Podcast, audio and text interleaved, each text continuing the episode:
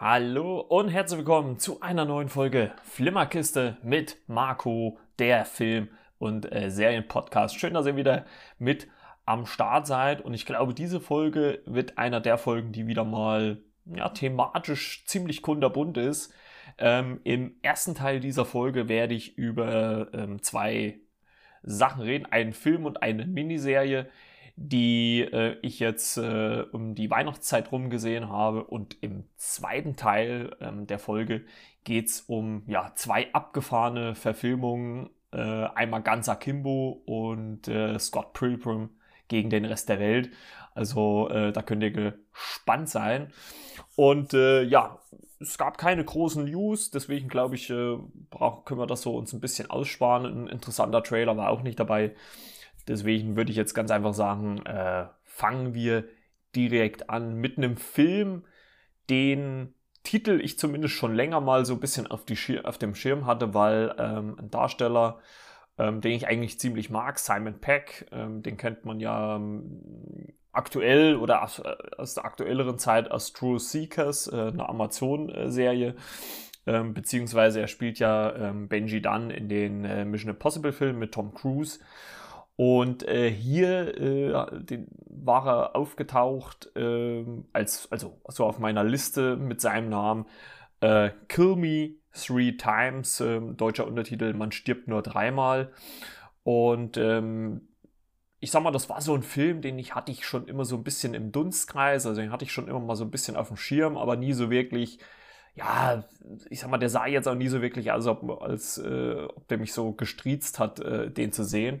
Und äh, ich habe mir aber letztendlich gedacht, Mensch, jetzt ist er bei Amazon Prime verfügbar, ähm, also in der Prime-Mitgliedschaft. Und da dachte ich mir, Mensch, wenn er dich nichts kostet, kann man ja auf jeden Fall mal reingucken. Ähm, das ist ein australischer Thriller, also ein bisschen schwarzhumorig, würde ich sagen. Ähm, Regie äh, Griff äh, Standers ist ein relativ äh, unbekannter Regisseur, zumindest jetzt so in der, in der westlichen Welt. Ähm, wahrscheinlich ist er da im australischen Filmbereich deutlich äh, stärker präsent. Der Film ist von 2015 schon, also äh, stand jetzt äh, schon sechs Jahre alt. Geht äh, schöne, straffe 91 Minuten und hat neben, neben Simon Peck als ähm, ja, Detektivkiller Charlie Wolf, Alice Braga als Alice Taylor, äh, Sullivan Stapleton spielt Nathan Webb, Theresa Palmer spielt einfach äh, Lucy Webb und Luke Hemsworth, einer der Hemsworth-Brüder, spielt Dylan Smith. Ähm, ja, fast naheliegend, wenn es eine australische Produktion ist, dass da einer der Hemsworth-Brüder äh, mitspielt. Ähm, zum Film selber muss man sagen, dass dieser Film keinem chronologischen Handlungsstrang folgt, ähm, sondern er beginnt mitten in der Geschichte und äh, die einzelnen Handlungsetappen werden ähm, zusammenhanglos hintereinander gezeigt, sodass man als Zuschauer erst nach und nach begreift, welche Zusammenhänge darin besteht. Also warum ist das so, warum ist das so, warum ist das so. Ne? Also ähm, der Film beginnt quasi äh, mit einer Szene, in der man einen Mann in einen äh, Tagebau rennen sieht äh, oder, oder, fliehen sieht äh, vor Charlie Wolf, also der Simon Peck-Figur. Ähm, ja, der ihn dann so ein bisschen gelangweilt äh, quasi äh, niederstreckt mit seinem Scharfschützengewehr und ja, am Ende oder danach quasi einen Anruf bekommt und diesen Anruf mit dem Satz beendet, ich bin in einer Stunde da. Und ähm, das muss man sich schon mal merken, weil dieser Satz wird so ein bisschen wiederkehrendes Element sein in, dem, in diesem Film. Und ähm, ja, dann springt man schon relativ schnell weiter. Dann äh, sieht man nämlich, äh, wie Charlie Wolf ähm, äh, Alice, äh, Prague, äh, Alice Taylor verfolgt ähm, zu einem äh, Chirurgen. Und die hat dort eine Behandlung, wird allerdings dort ja, ohne, also für uns Zuschauer ohne erkennbaren Grund ähm, äh, ohnmächtig gemacht, also betäubt und äh, in äh, den Kofferraum ihres Autos oder eines Autos gesperrt. Und ähm, die, der Dentalchirurg äh, Nathan und seine Frau Lucy äh, nehmen diese Alice mit und setzen sie dann in ihren Auto also bewusstlos in ihr Auto, zünden das Auto an mit Benzin und äh, lassen es eine Klippe runterfahren. Also man weiß nicht so richtig, hä, wie, was, wo. Ähm, dann gibt es wenig später ähm, noch eine Szene mit einem Hotelbesitzer, Jack, der seine Frau Alice, die wir wie gesagt in dieser ersten richtigen Sequenz gesehen haben, ähm, verdächtigt, fremd zu gehen. Und ähm, da gibt es dann auch noch Verwicklungen, wo dann noch äh, äh, Luke Hemsworth als Dylan Smith auftaucht, ähm, was der dann für eine Rolle spielt und was Lucy für eine Rolle spielt, was Nathan für eine Rolle spielt. Das wird alles so nach und nach aufgedröselt. Es gibt auch noch einen korrupten Polizisten, ähm, der da auch noch eine Rolle spielt. Also ich, ich will ja natürlich auch den Spaß jetzt auch nicht vorwegnehmen. Das möchte ich, deswegen möchte ich auch gar nicht so großartig weiter auf die einzelnen Handlungsplots eingehen. Aber ich finde sowas eigentlich auch mal ganz erfrischend, wenn mal so ein Film kommt, wo man immer wieder quasi nicht in Rückblenden, aber in einer nächsten Sequenz sieht, warum das in der ersten Sequenz oder Szene vorher so war. Ne? Und es geht wirklich sehr lange so, dass, es, dass, dass wir als Zuschauer auch gar nicht wissen. Also ich muss wirklich sagen, bis kurz vor Schluss weiß man eigentlich nicht, was wird hier gespielt, also worum geht's, wer hat, was hat welche Auswirkungen und, und welche Hintergründe, warum ist das so und so, warum ist das so und so. Ähm, was ich vielleicht sagen kann, ist, dass diese erste Szene, wo Nathan ähm, und Lucy Webb, äh, also die Ärzte und ähm, diese Alice verschleppen, dass die quasi Lucys Tod ähm, ja quasi vortäuschen wollen und äh, dadurch eine äh, Versicherungssumme kassieren wollen, um aus ihren Wettschulden, die äh, Lucys Mann Nathan äh, ähm, angehäuft hat, ähm, ja zu tilgen, da wieder rauszukommen. Also es geht im Endeffekt und die Summe fällt auch immer wieder um 250.000 und diese, diese Summe hat in den kompletten Film eine Bewandtnis. Also ähm, es geht einmal als Versicherungssumme, dann ähm, ist es eine Belohnung für Wolf, wenn er herausfindet, ob Alice wirklich fremd geht oder nicht. Ähm, also für Jack, dem Hotelbesitzer. Also ihr merkt schon, es ist auch verwochen und auch schwierig zu erklären, ohne jetzt auch nicht alles aufzudröseln, um auch nicht so ein bisschen den Spaß ähm, an diesem Film vorwegzunehmen. Deswegen möchte ich da gar nicht weiter großartig drauf eingehen. Ähm, ich kann nur sagen, dass diese, ja, dieser, dieser britische Schwarzhumor, äh, äh, also die Briten haben ja so ein bisschen dunklen Humor, der, der ist hier ziemlich ausgeprägt und äh, Simon Peck, finde ich, bringt das ganz gut rüber. Also er hat halt auch nicht diese, ja, ich sag mal, One-Liner-Jokes, die er, die er jetzt, sag ich mal, zum Beispiel auch in der Cornetto-Trilogie hatte. Ne? Ähm, man muss ja auch dazu sagen, ich finde immer, wenn Simon Peck ohne Nick Frost, sein, sein äh, Spezi halt äh, agiert. Ich will nicht sagen, ist er besser oder schlechter, aber er ist halt anders. Also, ne, also als Benji Dunn äh, ist er natürlich jetzt zum Beispiel in dem Mission Impossible Film auch immer so ein bisschen der Comic Relief, ne, obwohl ich finde, dass er schon in den Filmen jetzt auch eine gewisse Ernsthaftigkeit äh, bekommen hat. Und ähm, aber das bringt er, finde ich, hier in diesen diesen äh, Film Kill Me Three Times richtig gut rüber. Also er, finde ich, spielt es jetzt nicht zu klamaugig. Also es ist immer noch eine, so eine Prise Humor, Schwarzhumor ist noch mit dabei.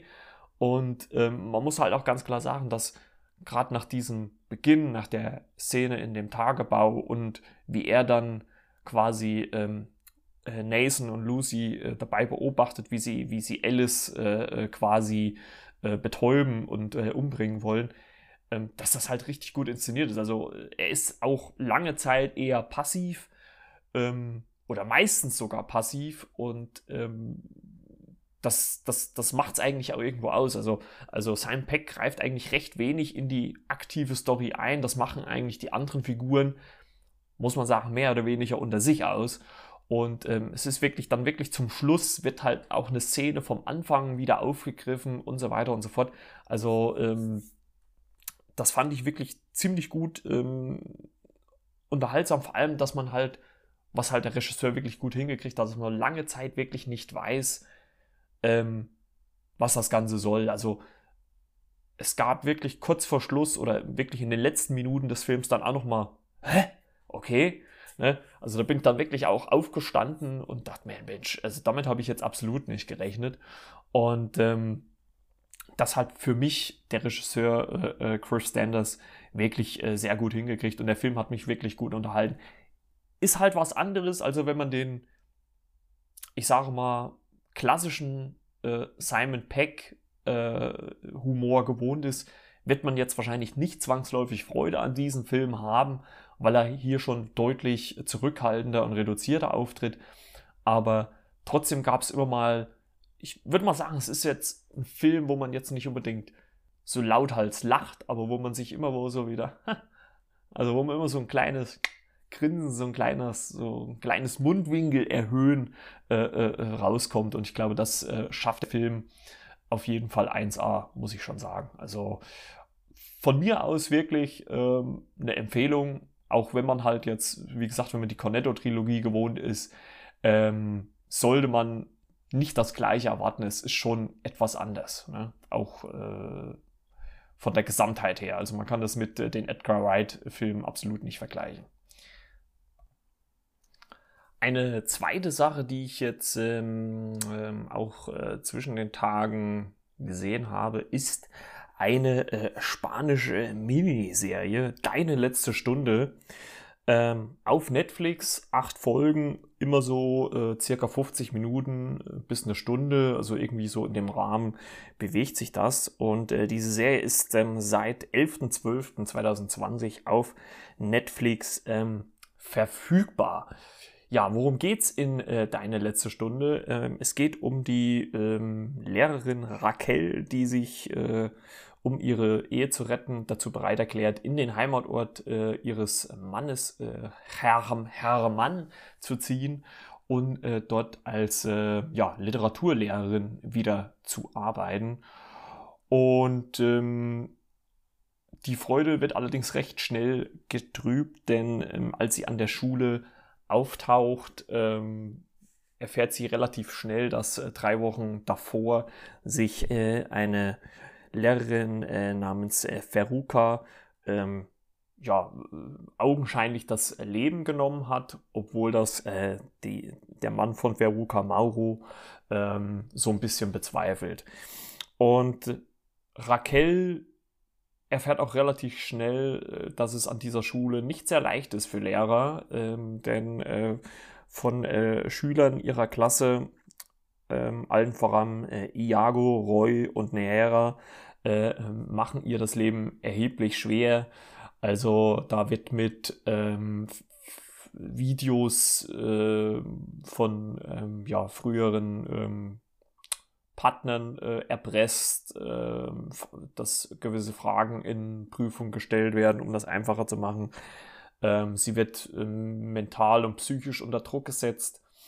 Und ähm, man muss sagen, die Serie behandelt quasi die Geschichte ähm, eines Romans, äh, nämlich äh, den von Carlos äh, Montero, der hier auch selber quasi seinen eigenen Roman als Serie, als Miniserie adaptiert hat. Und ich muss ganz ehrlich sagen, ich finde, das merkt man auch. Also wahrscheinlich wollte der Autor oder hat der Autor sehr großen Einfluss auf diese Produktion gehabt. Denn die Geschichte wird nämlich quasi aus der Sicht von Raquel und, äh, also vordergründig von Raquel erzählt. Allerdings äh, erfährt man auch immer wieder in ähm, einer anderen Zeitebene quasi die Geschichte um Feruka und was oder wer sie in diesen Selbstmord oder ja, eventuellen Selbstmord ähm, getrieben hat.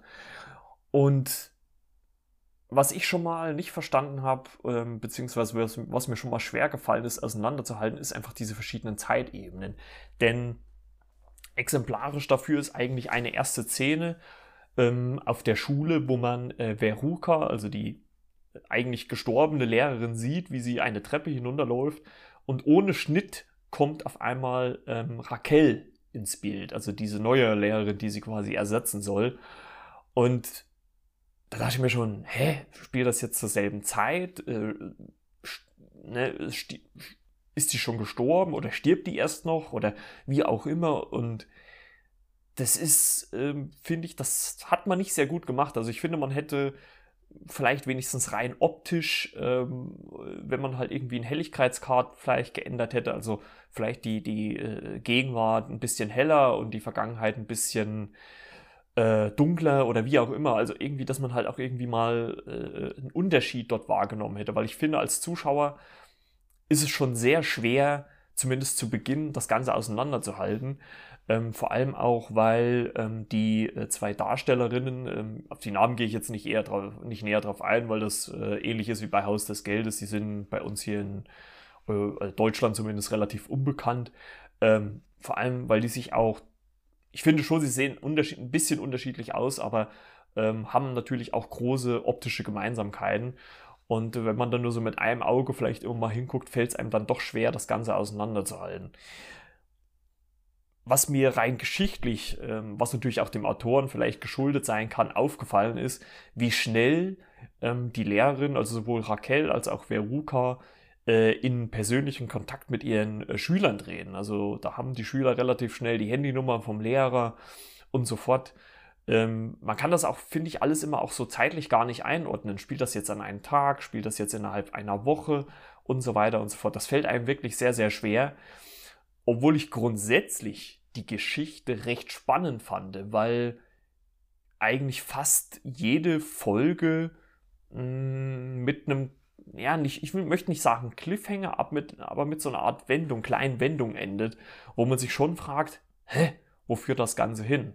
Ähm, Im Gegenzug muss ich natürlich auch sagen, dass es kaum in dieser Serie positive Figuren gibt. Also selbst Raquel, ähm, also die neue Lehrerin, entwickelt sich nach und nach ähm, irgendwie in eine Richtung, wo man denkt, naja, naja, ob das so alles irgendwie äh, in menschlich richtigen Bahnen läuft. Bei ähm, der gestorbenen Lehrerin Veruca muss ich sagen, hatte ich auch so ein bisschen Mitleid, weil sie halt irgendwie in eine Ecke, also lange Zeit hatte ich Mitleid, dass sie in irgendeine Ecke äh, manövriert wird, wo sie halt einfach nicht mehr rauskommt, wo ähm, Liebe ist, die eigentlich nicht sein darf oder nicht sein soll. Ähm, Sex spielt allgemein in der Serie eine recht große Rolle, muss ich sagen. Also da sind die Spanier scheinbar nicht sehr prüde, ähm, auch das zu zeigen. Und ähm, der ganze komplette Hintergrund, also ich möchte nicht mal sagen, dass der, dass der so groß ist, dass man dafür irgendwie äh, krasse Sachen begehen muss, aber den fand ich dann schon ein bisschen arg konstruiert. Und ähm, man muss auch letztendlich sagen, dass halt gewisse Figuren auch für ähm, das, das Schicksal anderer Figuren halt auch verantwortlich sind. Also insgesamt muss man halt einfach sagen, hat irgendwie gefühlt jeder in diesem Dorf Dreck am Stecken. Und die einzigste positive Figur, die mir da letztendlich ähm, hängen geblieben ist in, in, dieser Serie, ist eigentlich eine, eine äh, Kaffee- oder, oder Barbesitzerin gegenüber von der Schule. Ähm, das ist die einzige, die am Anfang zwar ein bisschen harsch wirkt, also ein bisschen schroff, aber letzten Endes, glaube ich, irgendwie oder gefühlt die einzig positive Figur in dieser Serie war. Alle anderen haben irgendwie Steck am, äh, Dreck am Stecken, ähm, haben Geheimnisse vor ihren Partnern ähm, und so weiter und so fort. Und ich weiß nicht, also eigentlich ein sehr, ein sehr ja, bitterer, bittere Miniserie, die einen wirklich sehr oft äh, nach unten zieht und wo man denkt, Mensch, das gibt's doch gar nicht, dass sowohl Jugendliche wie auch Erwachsene einfach nur so bitterböse durchs Leben gehen können und anderen Menschen das Leben zur Hölle machen können. Und was mir auch immer irgendwie so geht, ich weiß nicht, wie ihr das vielleicht da draußen seht, ist, ganz oft denke ich mir, Leute, legt doch einfach einmal die Karten auf den Tisch und man könnte so vieles bereinigen, über das man gar nicht sprechen muss, was man gar nicht laut aussprechen muss, ähm, wo halt kein Geheimnis ist, ne? Und so weiter und so fort. Also das ist, äh, ja, ich weiß nicht. Klar wird das dramaturgisch, wäre es dann das Langweiligste, aber irgendwie, wenn man immer irgendwie so denkt, ja, keine Ahnung, sprecht doch einfach vernünftig miteinander ähm, und dann wäre das vieles geklärt, äh, würde auch einiges einfacher werden. Ähm, Nichtsdestotrotz muss ich sagen, auch wenn es wirklich viele negative oder schlechte Personen in dieser oder Figuren in dieser, dieser Serie gibt, hat mich das Ganze doch recht gefesselt. Ähm, ich fand auch das Ende muss ich sagen, auch recht bitter, recht traurig, ähm, welche Gründe dafür vorgeherrscht haben. Und klar ist das vielleicht auch ein bisschen weit hergeholt durch einen Roman, aber man kann sich schon denken, wie, wie, welche Abgründe manche Menschen erreichen und ähm, ja, in welche Lage die einfach bringen. Obwohl ich finde, dass schon relativ früh, früh klar ist, wer da ähm, irgendwie äh, federführend ist in dieser ja doch recht äh, ja, bitteren äh, Serie. Und ähm, ja, auch wie leichtfertig da halt einfach äh, mit dem Leben anderer Menschen gespielt wird. Also das ist wirklich ähm, sehr erschreckend. Ähm, was ich noch groß, grundsätzlich positiv an der Serie fand, war, war einfach mal das Setting. Ne? Also äh, es war halt mal nicht so eine ja, amerikanische irgendwas, ne? sondern ein schönes äh, spanisches Dorf. Es gab da auch heiße Quellen. Ähm, also locationmäßig wirklich schön ausgesucht. Auch eine tolle Schule, die hat mich stark an, an eine ähnliche Schule in, in der, auch eine Netflix-Serie Sex Education erinnert. Ne? So, so, ich sag mal so halb amerikanisch, aber auch eher nicht. Ne? Und ähm, wirklich tolles Setting. Ähm, die Schauspieler fand ich größtenteils auch solide. Also da ist für mich jetzt keiner ähm, ja irgendwie herausgestochen oder stark abgefallen. Ähm, die haben alle ihre Sache sehr, sehr gut gemacht. Also ich fand auch gerade ähm, die Schauspielerin äh, der Figur Feruka, also dieser äh, gestorbenen Lehrerin, ähm, oder getötet, das erklärt sich ja auch innerhalb der Serie, ähm, hat das auch wirklich sehr gut gespielt. Auch wenn äh, es da am Ende natürlich dann auch nochmal, ja, eine gewisse, ja, Aufklärung gab. Ähm, letztendlich muss ich allerdings sagen, glaube ich, hätte der Autor äh, Carlos Montero vielleicht lieber noch ein bisschen mehr auf einen reinen Filmemacher setzen sollen. Ähm, weil ich auch fand, dass die Story auch teilweise ein bisschen gestreckt worden ist. Also äh, ich glaube, so eine Folge weniger oder zwei Folgen weniger äh, und jede Folge so eine gute Stunde ähm, hätten, hätten der Sache gut getan.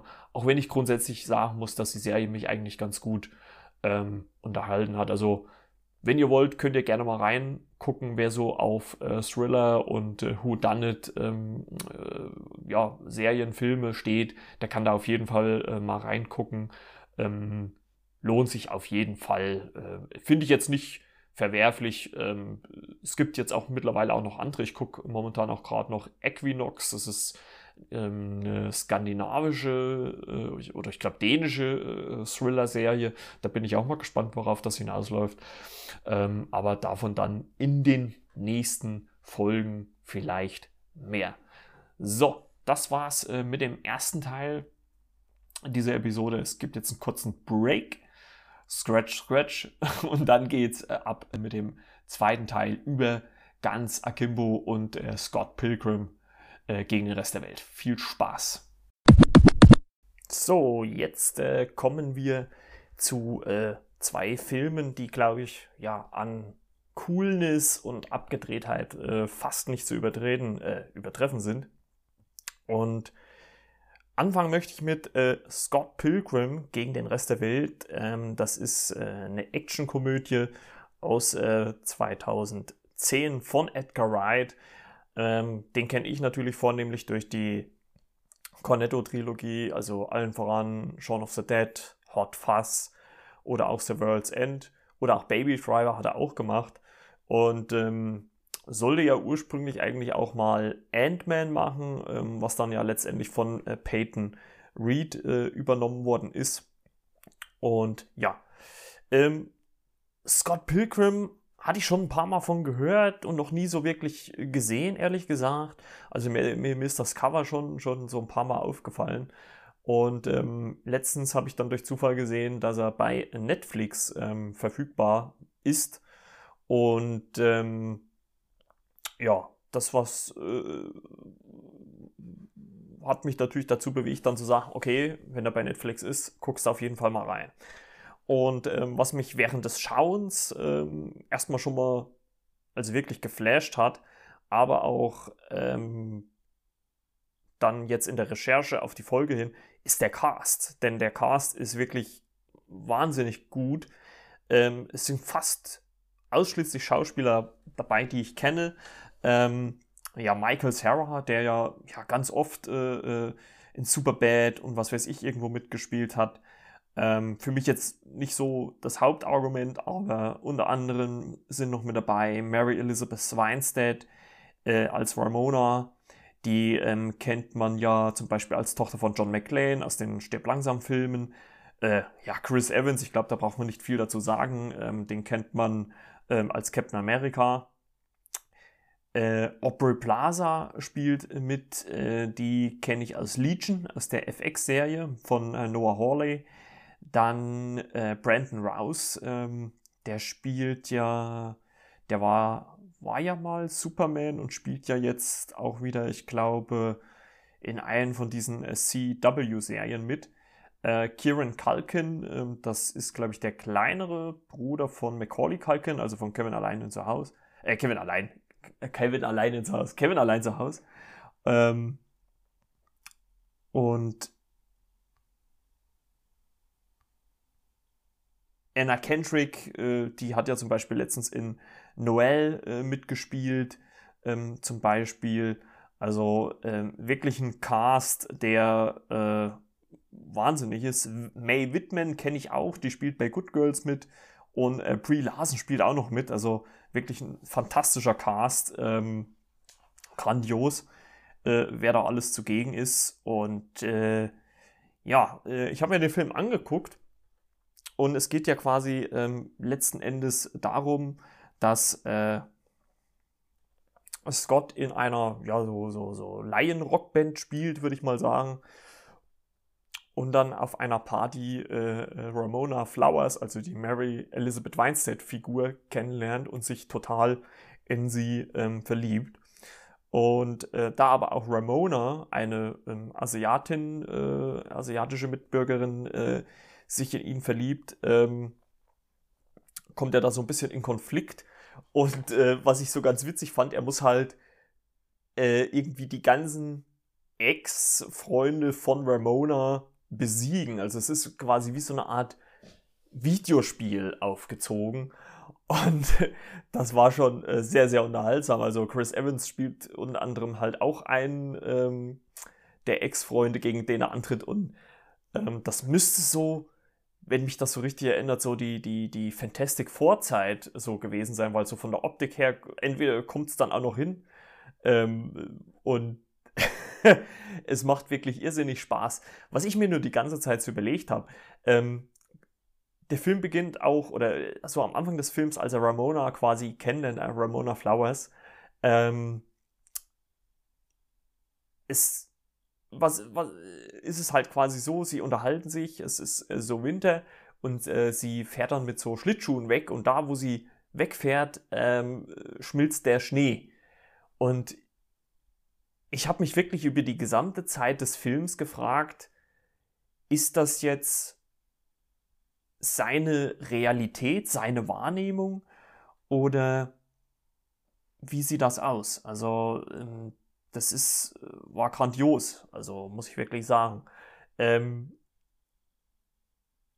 ich finde das toll erzählt, wie er dann halt auch mehr oder weniger die ganzen Ex-Freunde von äh, Ramona äh, bezwingen muss in, in verschiedenen Battles. Es ist halt wirklich wie so, ja, wie Tekken oder, oder, oder Street Fighter so in der Art aufgezogen. Und das ist wirklich wahnsinnig. Also visuell gesehen grandios äh, abgefilmt, finde ich. Also ähm, vor allem arbeitet, also Edgar Wright ist ja mittlerweile berühmt und berüchtigt dafür, dass er ähm, so, so tolle äh, Film-Musik-Schnitt-Kombinationen machen kann. Also dass er relativ gut auf äh, einen Schnitt hinkriegen kann. Das gibt es ja schon ähm, in der Cornetto-Trilogie. Aber man, also ich finde, er hat hier bei diesem Film, hat er wirklich mal richtig abgeliefert. Also es ist wirklich so ein smoother Übergang. Es werden Sätze angefangen und in einer anderen ähm, Szenerie äh, äh, äh fertig gesprochen. Also das ist wirklich Wahnsinn. Also ähm, Hut ab vor Edgar Wright, weil ich finde, das muss man ja als Filmemacher auch so weit im Blick haben, dass das auch alles passt. Und das ist wirklich grandios. Also, äh, ohne Wenn und Aber, ich glaube, mit, diesem Film hat Edgar Wright da schon wirklich ein, ein großes Meisterwerk abgeliefert. Und klar darf man natürlich letztendlich die Story auch nicht zu ernst nehmen. Es ist halt einfach ein großer Spaß und der halt wirklich visuell sehr beeindruckend ist, weil halt wirklich so schnell, so oft ähm, hin und her äh, äh, hin und her geswitcht wird. Ähm, das ist äh, wirklich Wahnsinn. Also er macht da wirklich, ähm, wirklich einen guten Job und äh, wirklich visuell wirklich sehr, sehr beeindruckend, was er da gezaubert hat. Also äh, muss ich wirklich, muss man wirklich mal neidlos anerkennen und ähm, das hat er ja, ich würde mal sagen, hat sich jetzt in den vergangenen Filmen sogar ein bisschen reduziert. Also ich würde mal behaupten, in äh, Baby Driver hat er sich da noch zu, zurückgehalten, weil der, der Drive, den er hier in ähm, ähm, in, in, in, in, Scott Pilgrim hat, der ist viel, viel flüssiger. Also da wird gar nicht so, so krass in, in verschiedene Szenerien geschnitten. Äh, es wird halt, es ist halt eher immer so ein fließender Übergang. Also das ist wirklich grandios und visuell wirklich sehr, sehr beeindruckend. Es sieht wirklich aus wie so eine ja, live gewordene Videospielverfilmung. Und das, ja, so kann, das ist eigentlich genau die richtige Beschreibung. Eine live gewordene Spiel Videospielverfilmung. Es ist, äh, wie gesagt, die Story ist natürlich relativ dünn. Es geht quasi um die Liebe und so weiter. Aber halt auch der Cast. Ne? Also, wenn, wenn man allein sieht, eine sehr junge äh, äh Brie Larson, also die müsste da so, keine Ahnung, die ist, glaube ich, so mein Alter, die müsste da so ein bisschen was über 20 gewesen sein. Also, Wahnsinn. Das ist ähm, ähm, wirklich sehr, sehr beeindruckend. Und ähm, Hut ab, muss ich wirklich sagen. Hat mich extrem gut unterhalten. Wie gesagt, die einzigste Frage, die ich mir wirklich über die gesamte Strecke gestellt habe, ähm, was weiß ich, träumt er das jetzt? Äh, äh, ist er irgendwie, äh, ist das, nimmt er die Realität, Realität einfach so wahr? Oder, oder wie auch immer, aber das wird gar nicht irgendwie aufgelöst. Also man, man lässt das eigentlich letzten Endes so stehen. Ähm, es spielt halt meiner Ansicht nach einfach in so einer Welt, die, die einfach ähm, so ist.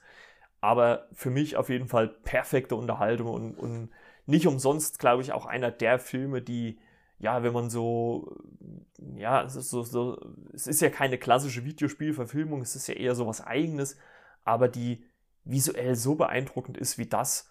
Und ähm, das ist wirklich äh, Wahnsinn. Also äh, Hut ab vor Edgar Wright und hat mich wirklich extrem gut unterhalten. Also von mir momentan wirklich eine Empfehlung. Ähm, wer Netflix hat, ähm, guckt euch das an, äh, guckt da rein. Und ähm, das ist wirklich sehr, sehr beeindruckend. Muss ich äh, wirklich sagen. Ja, ein anderer Film, den ich schon lange auf der Uhr hatte, den ich aber natürlich aufgrund ähm, von ja, Corona, den Kinoschließungen, ähm, nicht so wirklich gucken konnte, beziehungsweise äh, ich äh, komme ja hier so ein bisschen eher aus dem ländlichen Bereich. Bei uns lief der gar nicht so wirklich im Kino. Ist ähm, Gun Akimbo von ähm, letzten Jahr, von 2019. Ähm, Regie Jason Lee Howden. Und äh, Hauptdarsteller ist äh, Daniel Radcliffe, den kennt man ja noch als ähm, Harry Potter. Dann ähm, als zweite Hauptdarstellerin Samara Weaving, die kennen wir noch aus äh, Ready or Not. Da hat sie mir auch schon sehr gut gefallen. Ähm, ich weiß gar nicht, habe ich über Ready or Not schon im Podcast gesprochen? Ich glaube ja, doch. Und äh, als Freundin noch, äh, weil das so, glaube ich, noch mit die ja, größere Rolle ist in dem Film, ist äh, äh, Natascha Liu Bordiso als Nova, die quasi so die Ex-Geliebte von Miles spielt. Aber worum geht es denn erstmal grob in Gun Akimbo? In äh, Gun Akimbo geht es um Miles, wie gesagt, die Daniel Radcliffe-Figur, der ja ein mehr oder weniger äh, erfolgloser äh, äh ja, Videospiel-Programmierer äh, ist, der an der Arbeit immer von seinem Vorgesetzten ähm, so ein bisschen äh, ja, ge gefoppt wird, sage ich jetzt mal und ähm, ja, da aber so seine Arbeit verrichtet, allerdings dann ähm, nach Feierabend zu Hause zu einem, ja, wie sagt man so neudeutsch, äh, äh, zu einem Art Internet-Troll wird. Also ähm, er trollt andere für ihre Kommentare, zieht sie auf und versucht halt so ein bisschen, ja, als äh,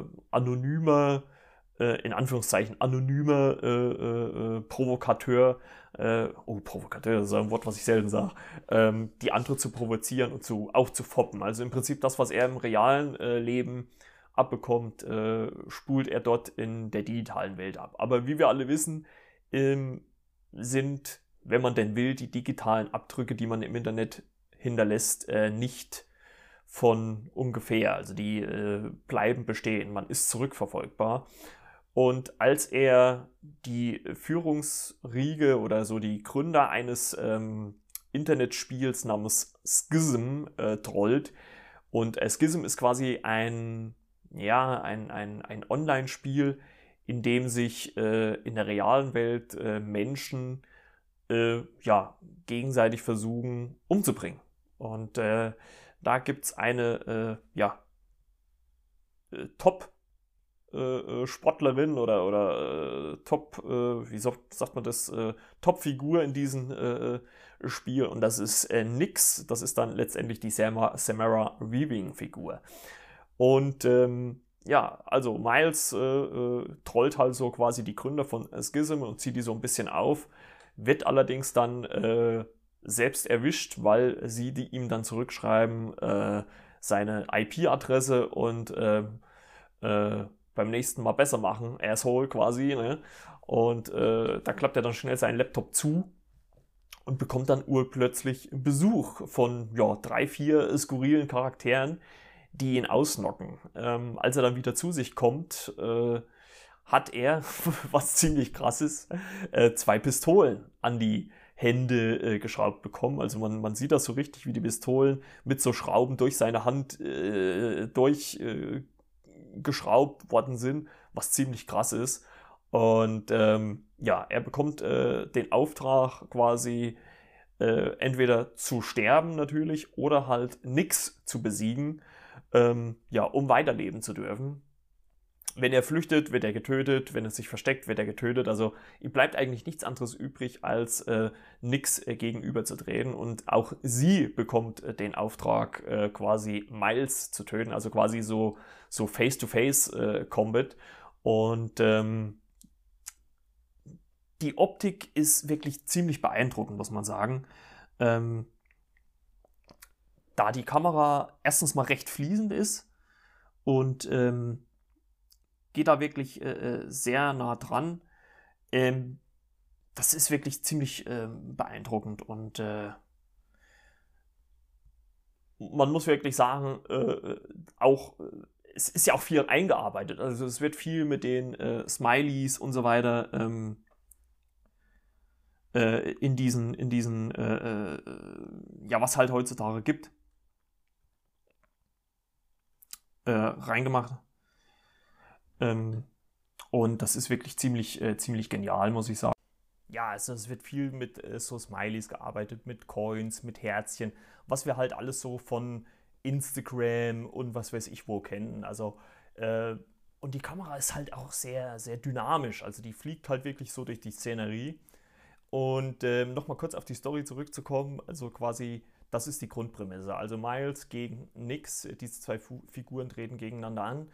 Ähm, Miles versucht zwar dann äh, äh, Hilfe zu suchen bei seiner Freundin äh, Nova, die rennt allerdings äh, dann schreiend davon, als sie seine Hände sieht.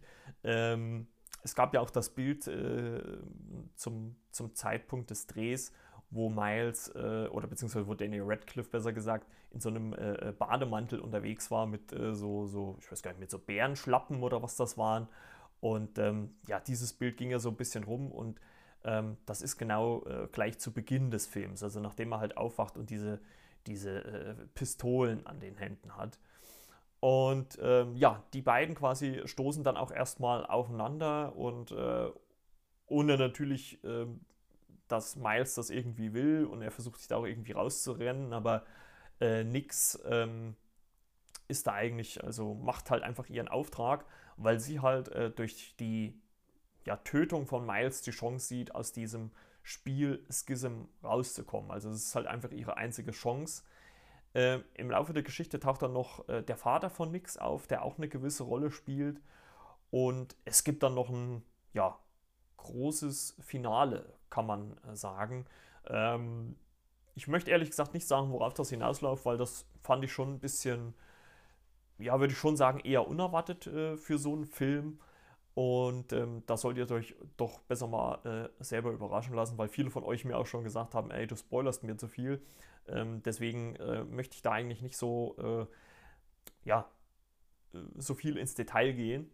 Äh, aber wie gesagt, es spielt die Beziehung zu ähm, Vater und Tochter eine Rolle, also zwischen ähm, äh, Nix und ihrem Vater. Und Miles findet letztendlich auch eine Möglichkeit, zusammen mit Nix aus diesem Spiel Schism rauszukommen und auch den Machern oder den, den ja, was heißt den Machern, den Gründern von, von Schism dann auch den Gar auszumachen. Also so ähnlich muss ich ganz ehrlich sagen, das hat mich auch so ein bisschen an Nerf erinnert, den ich ja letztens auch schon mal besprochen hatte hier im Podcast. Ähm, da war es so ähnlich, weil dann ja auch die Hauptcharaktere ähm, Emma Roberts unter anderem ähm, auch äh,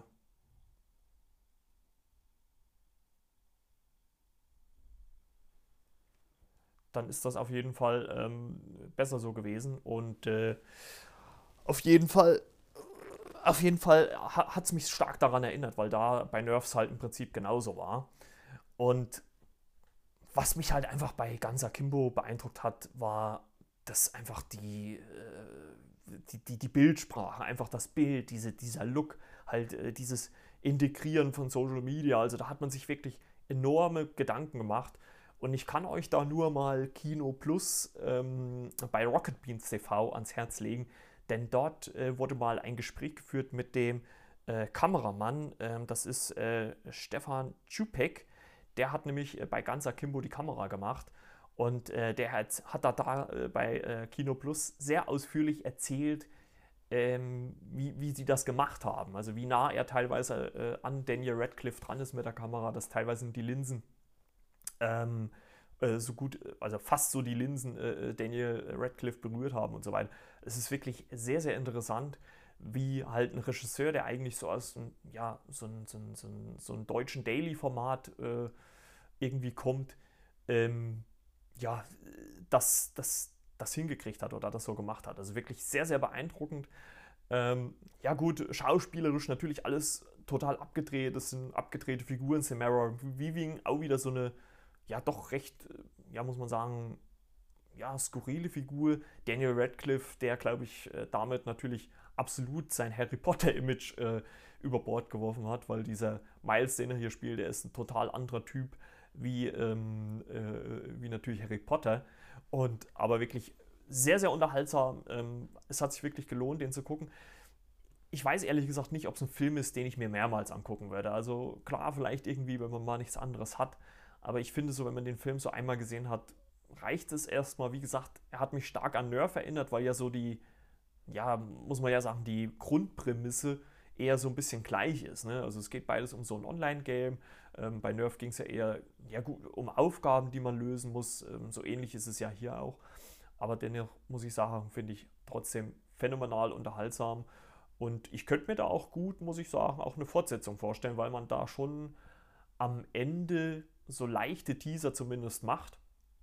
Also ich hätte da nichts dagegen, da vielleicht nochmal so eine Art Fortsetzung zu sehen. Ähm, hat mich auch so ein bisschen an Crank vielleicht erinnert. Crank ist auch ein gutes Beispiel mit Jason Statham. Ähm, Crank oder Crank 2 High Voltage. Ähm, da, äh, damit kann man, glaube ich, äh, ganz Akimbo auch äh, relativ gut vergleichen. Also von mir auf jeden Fall für Gunnar Kimbo beziehungsweise auch für Scott Pilgrim ähm, gegen den Rest der Welt ein eine deutliche Empfehlung. Ähm, ist auf jeden Fall, sind auf jeden Fall Filme nach meinem Geschmack. Kann man sich auf jeden Fall angucken. Und äh, ja, ich würde sagen, wir hören uns dann äh, in der nächsten Folge wieder. Und ich bedanke mich fürs Zuhören. Bis denn dann. Ciao, ciao. Euer Margot von der Flimmerkiste.